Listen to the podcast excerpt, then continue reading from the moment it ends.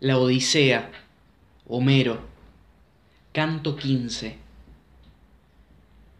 Y Palas Atenea se dirigió a la extensa Lacedemonia en busca del ilustre hijo del magnánimo Ulises para avisarle e invitarle al regreso. Y encontró a Telémaco y al preclaro hijo de Néstor durmiendo bajo el pórtico de la morada del ilustre Menelao. Y dormía el Nestórida apaciblemente, mas el dulce sueño no había tomado a Telémaco, que pensaba en su padre durante la noche solitaria.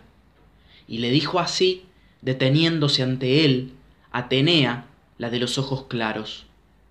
Telémaco, ¿no será bien que permanezcas más tiempo lejos de tu morada y de tus bienes abandonados al arbitrio de hombres insolentes, que se los repartirán y devorarán luego, pues habrías hecho un viaje inútil, Pide cuanto antes al ilustre Menelao que te repatríe, a fin de que te halles aún a tu irreprochable madre en tu palacio.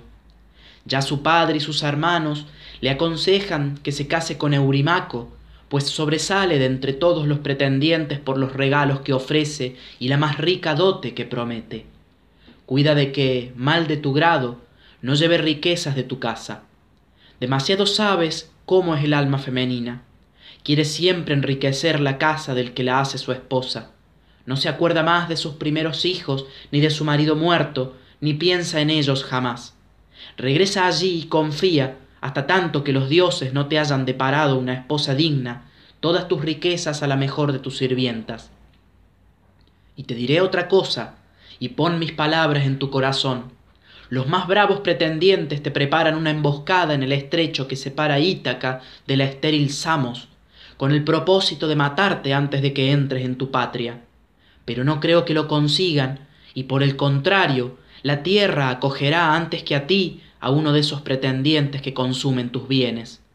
Conduce tu bien construida nave lejos de las islas y navega de noche, y cuando hayas llegado a la ribera de Ítaca, envía la nave y a todos tus compañeros a la ciudad y dirígete primero al porquerizo que cuida tus cerdos y te tiene cariño duerme en su cabaña y mándale a la ciudad para que anuncie a la irreprochable Penélope tu saludo y tu regreso de Pilos. Cuando hubo así hablado, se remontó al alto Olimpo, y Telémaco despertó al Nestórida de su dulce sueño empujándole con el pie, y le dijo Levántate, Nestórida Pisístrato, y unce al carro los corceles de macizos cascos para que partamos.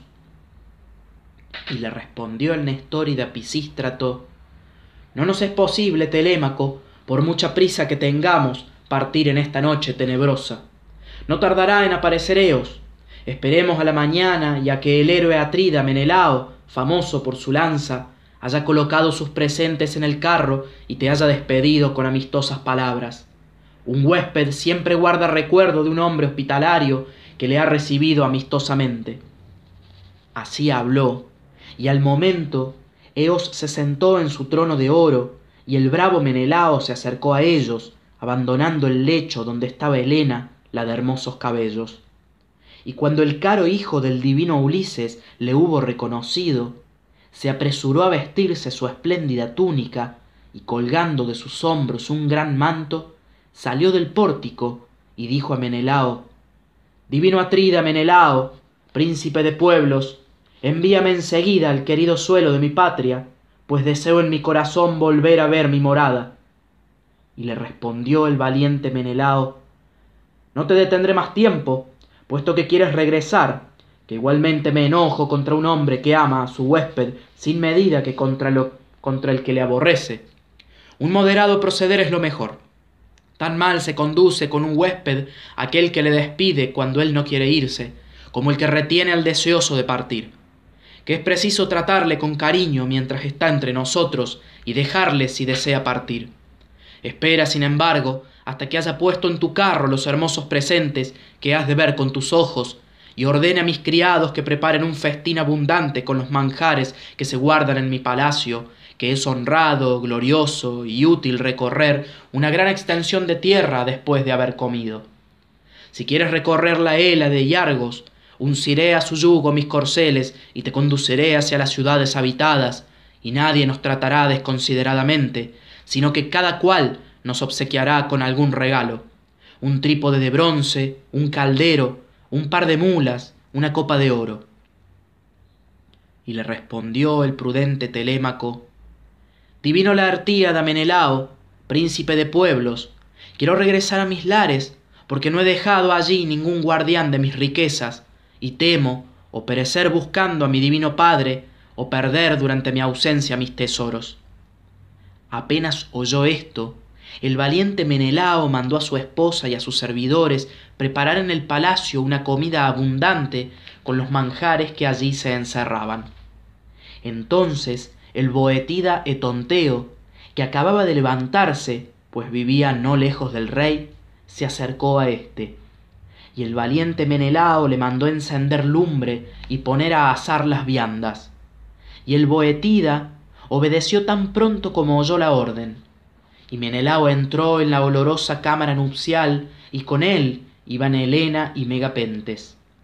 Cuando llegaron al lugar donde se guardaban los objetos preciosos, el Atrida tomó una redonda copa y mandó a su hijo Megapentes que cogiese una crátera de plata.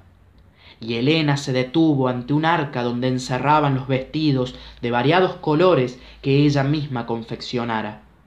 Y Helena, la divina mujer, tomó un peplo el más hermoso de todos por la variedad de sus matices, el más amplio, el que resplandecía como una estrella y estaba debajo de los otros, y volvieron por el palacio hasta llegar a donde se hallaba Telémaco. Y le dijo el valiente Menelao, Telémaco, que Zeus, el soberano esposo de Hera, te permita el regreso que deseas en tu alma.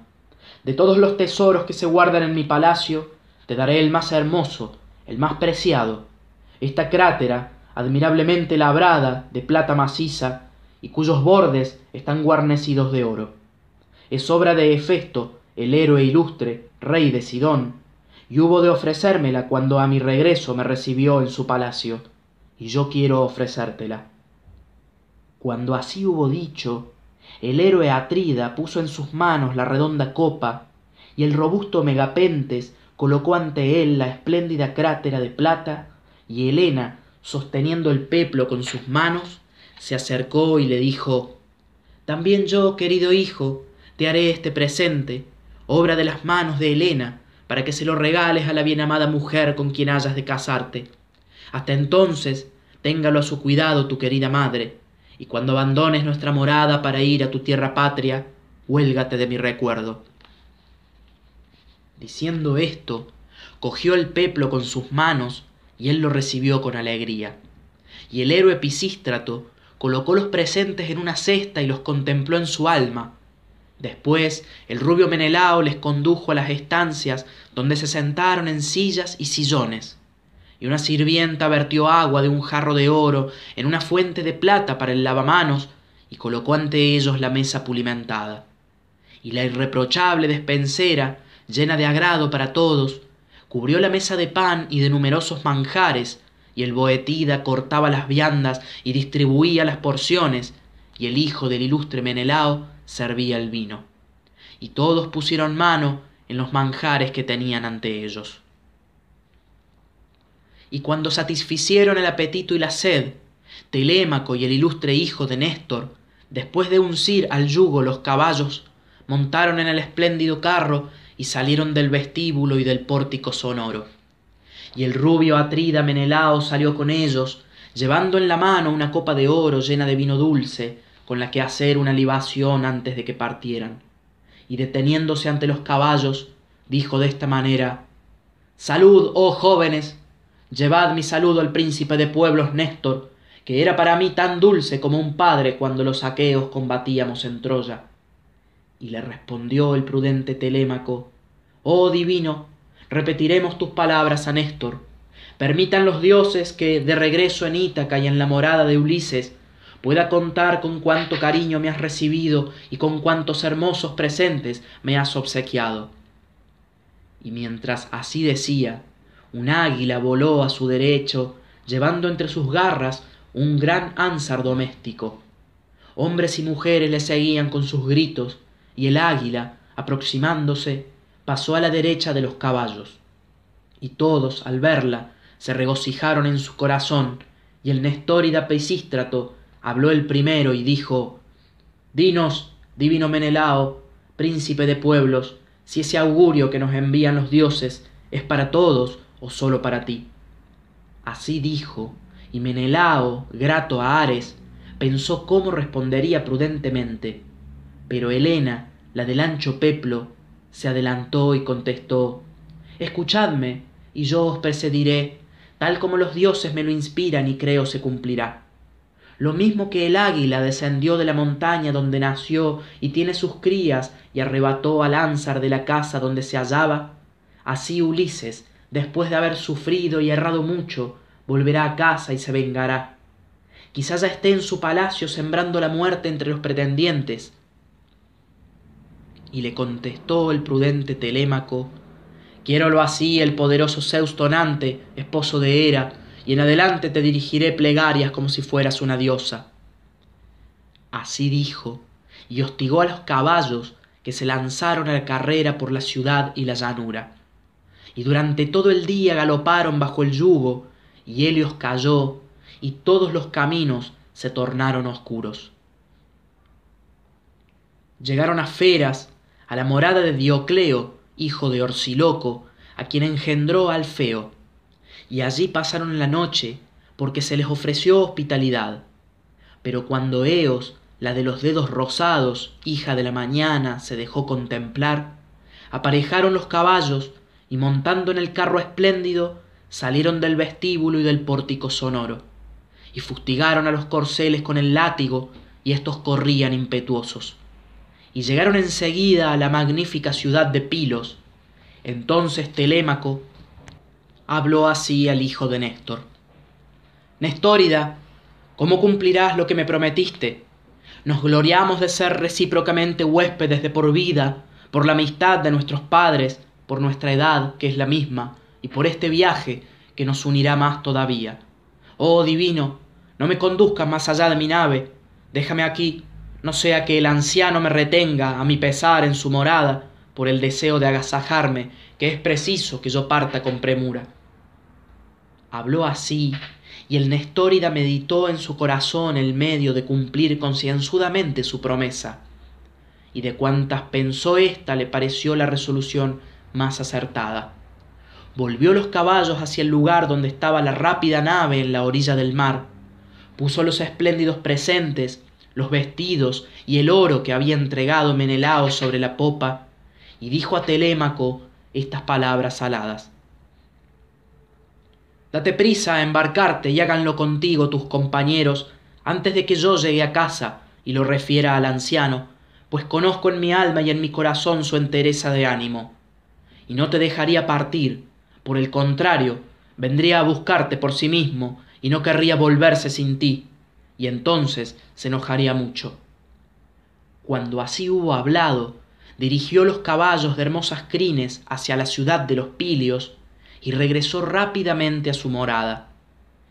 Mientras tanto telémaco exhortó a sus compañeros compañeros preparad los aparejos de la negra nave embarquémonos y continuemos nuestra ruta.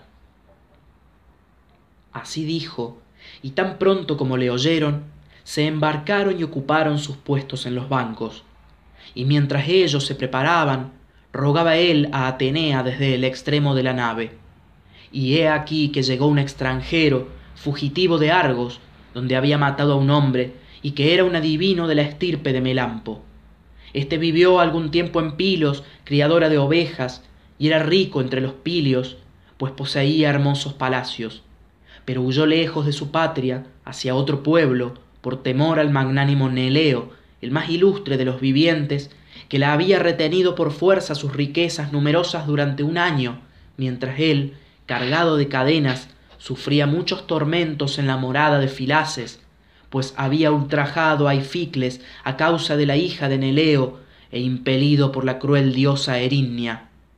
Pero escapó a la muerte, se llevó los mugidores bueyes de Filaces a Pilos, vengándose del ultraje del divino Neleo, y condujo a donde estaba su hermano a la joven con quien se casara, y su destino fue vivir entre los argivos sobre los que reinó. Y engendró a Anfiaro, salvador del pueblo, a quien Zeus tempestuoso y Apolo amaron más que a nadie. Pero no llegó al umbral de la vejez, pues pereció en Tebas, traicionado por su mujer a quien seducían los regalos. Y de él nacieron dos hijos, Alcmaón y Anfíloco. Y Mantio engendró a Polifeideo y a Clito. Pero Eos, la del áureo trono, arrebató a Clito por su hermosura y le colocó entre los inmortales. Y cuando murió Anfiarao, Apolo hizo a Polifeideo el más hábil de los adivinos. Pero éste, irritado contra su padre, se retiró a Hiperesia, donde vivió haciendo profecías a los hombres. Y le sucedió su hijo, que se llamaba Teoclimeno, y que era quien, deteniéndose ante Telémaco, que rogaba y hacía libaciones en un extremo de la negra nave, le dijo estas palabras aladas. Oh amigo, puesto que te encuentro haciendo libaciones en este lugar, te suplico por esas libaciones, por el Dios que invoques, por tu propia cabeza y por la de tus compañeros, me digas la verdad sin ocultarme nada. ¿Quién eres? ¿De dónde vienes? ¿Cuál es tu pueblo? ¿Quiénes son tus padres? Y le contestó el prudente Telémaco, Extranjero, te diré la verdad.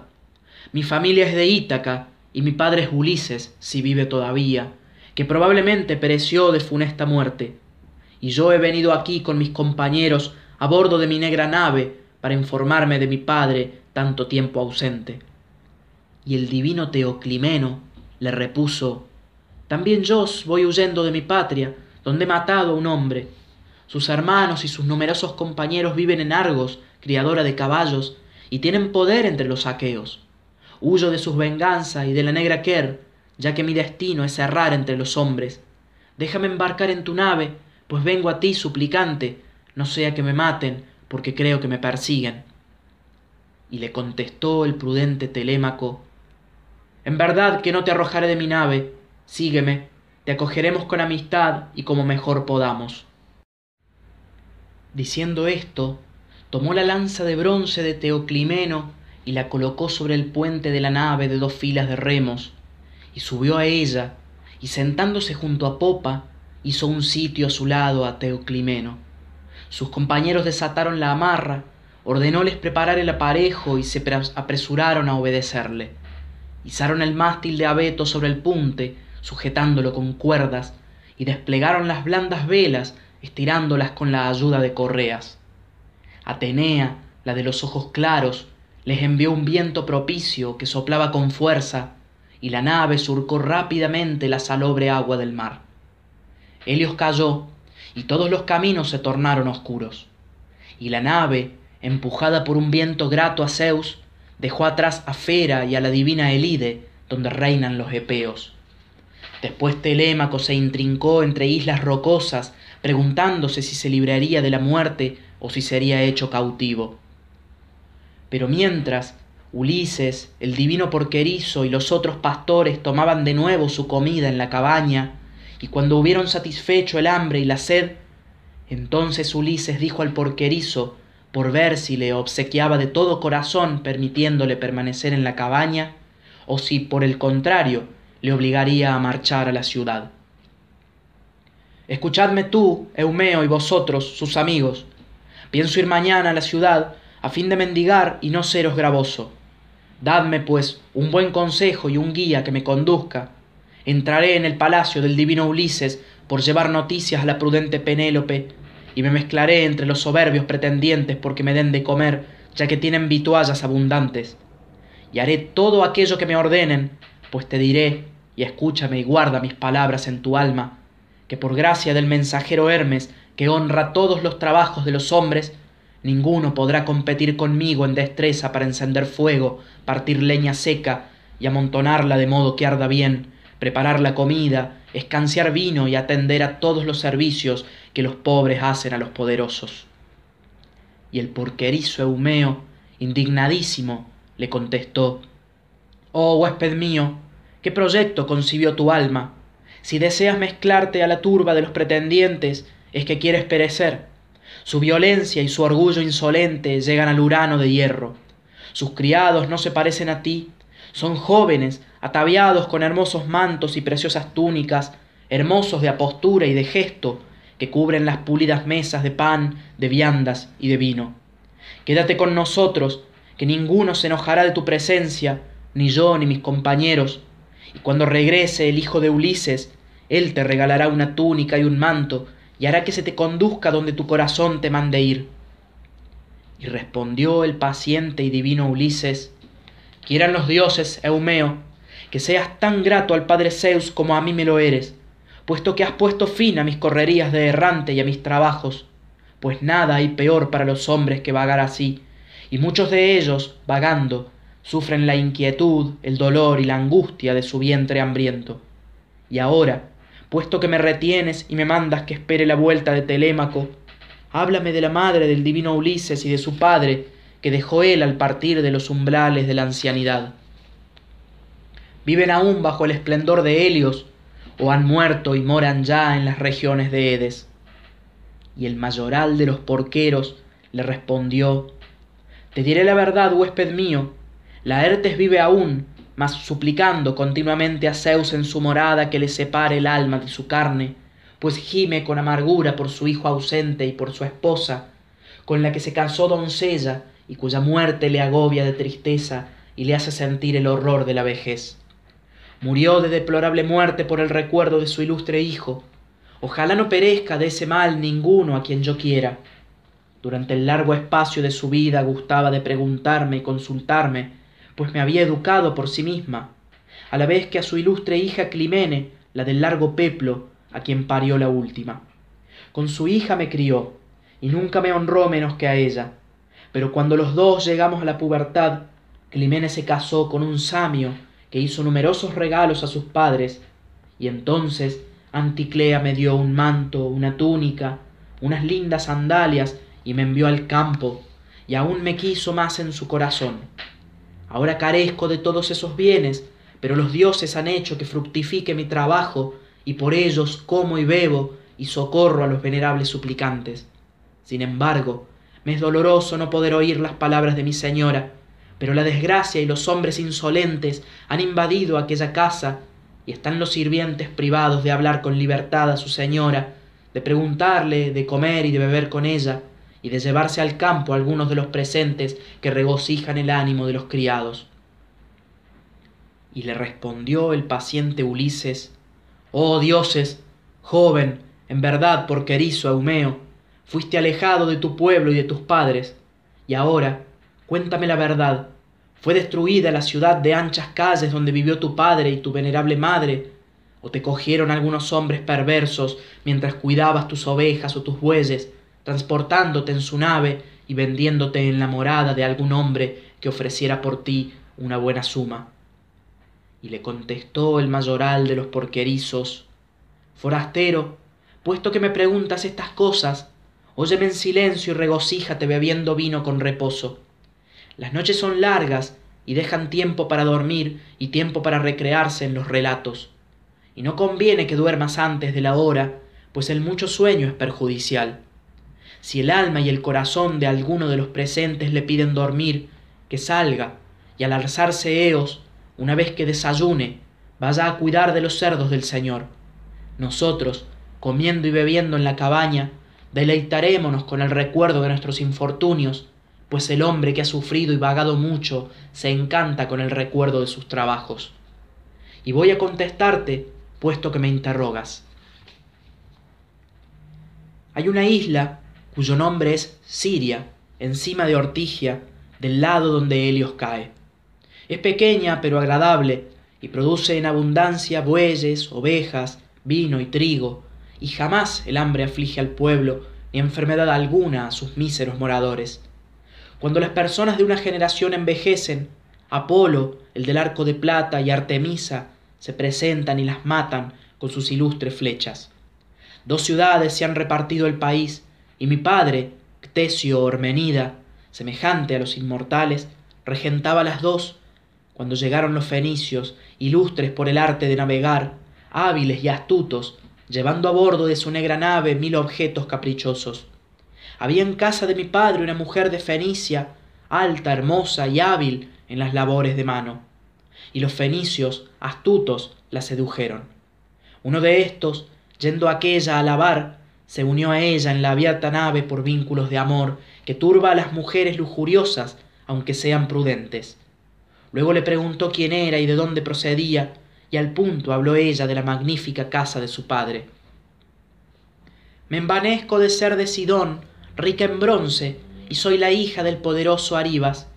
Los piratas tafienos me robaron un día en el campo y fui transportada aquí a la morada de Ctesio que pagó por mí una buena suma. Y aquel hombre le respondió si quisieras volver con nosotros hacia tus lares volverías a contemplar la magnífica morada de tus padres y a ellos mismos pues todavía viven. Y la mujer le respondió sea como decís si los marinos quieren prestarme juramento de que han de repatriarme sana y salva. Habló así y todos se lo juraron y cuando hubieron pronunciado todas las palabras del juramento la mujer le dijo todavía ahora ninguno de vosotros me hable si me hallara en la calle o en la fuente.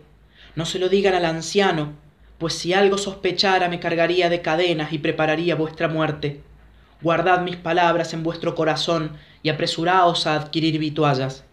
Y cuando la nave esté repleta de provisiones que vaya un mensajero a avisarme a mi casa. Os traeré todo el oro que caiga en mis manos y os haré porque así lo deseo otro presente. Cuido a la sazón en sus moradas del hijo de Ctesio un niño inquieto y que suele salir a correr fuera de su casa. La traeré a la nave y podréis obtener por él una buena suma vendiéndole a los extranjeros. Después de decir esto fue a nuestro magnífico palacio y los fenicios permanecieron un año entre nosotros acumulando numerosas riquezas en su abierta nave. Cuando ésta estuvo llena mandaron a la mujer un mensajero con el aviso de que iban a partir. Y aquel mensajero maestro en astucias vino a la casa de mi padre con un collar de oro adornado de esmalte y mi venerable madre y todas las criadas pasaron el collar de mano en mano contemplándolo y cada una le ofreció por él una buena suma. Pero el hombre no respondía y después de hacer una seña a la mujer se volvió a la nave.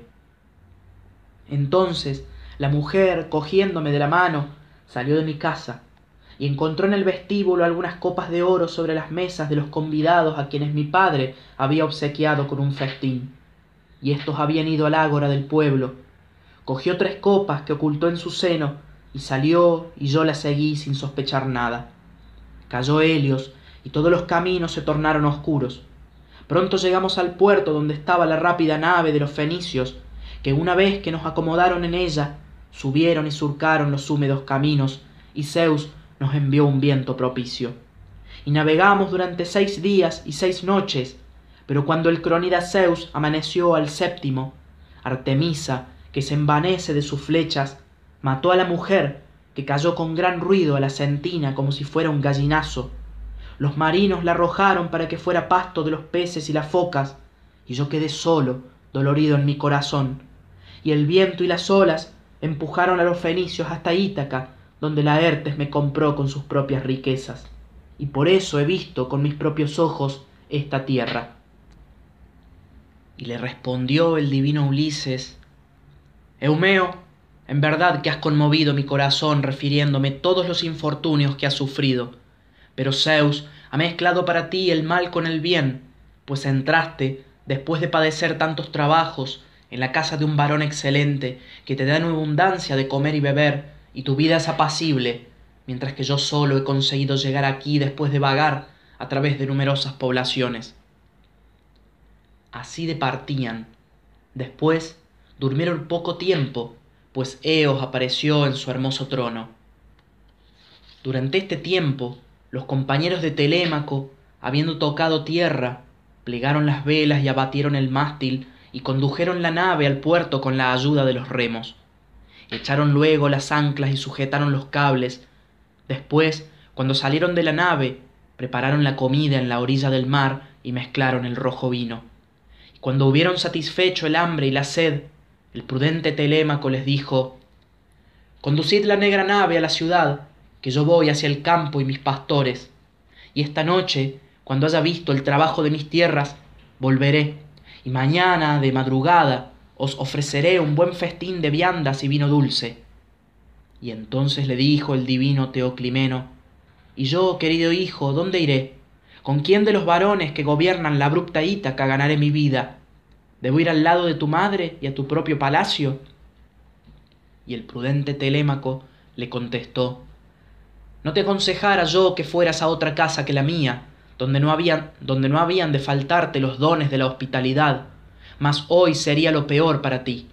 Estaré yo ausente y mi madre no te ha de ver pues teje una tela en las cámaras más altas lejos de los pretendientes. Pero yo te indicaré otro hombre hacia el que has de dirigirte eurimaco hijo ilustre del prudente polibo a quien los itacenses miran como a un dios. Es como mucho el más ilustre de los hombres y desea vivamente casarse con mi madre y poseer los honores de ulises. Pero el olímpico zeus que habita en el éter sabe si todos han de ver amanecer su último día antes del de sus nupcias. Esto decía cuando un gavilán rápido mensajero de apolo voló a su derecha llevando entre sus garras una paloma cuyas plumas esparció entre la nave y el propio telémaco. Entonces teoclimeno llevando a aquél lejos de sus compañeros le cogió la mano y le dijo telémaco ese pájaro no voló a tu derecha sin que lo quisiera un dios. Lo he mirado y conozco que es un signo augural. No hay más estirpe real que la vuestra en ítaca y seréis siempre poderosos y enseguida respondió telémaco permitan los dioses forastero que tus palabras se cumplan. Te adoraría y te haría numerosos presentes y nadie podría llamarse más dichoso que tú así habló y dijo a su fiel compañero pireo pireo clitida eres el más querido compañero de cuantos me siguieron a pilos. Conduce a este hombre a tu morada ten cuidado de él y hónrale hasta que yo vaya y respondió pireo famoso por su lanza telémaco aun cuando tengas necesidad de permanecer mucho tiempo aquí yo atenderé a este forastero y nada le faltará de cuanto es debido a un huésped. Dijo así entró en la nave y dio orden a sus compañeros de embarcar y desatar los cables. Y telémaco después de calzar sus pies con lindas sandalias tomó del puente de la nave una lanza sólida y brillante con broncínea punta y mientras sus compañeros desataban los cables y navegaban con rumbo a la ciudad según ordenara telémaco el caro hijo de ulises éste se dirigió con paso ágil hacia la cerca donde estaban encerrados sus numerosos cerdos junto a los cuales dormía el porquerizo fiel y afecto a sus señores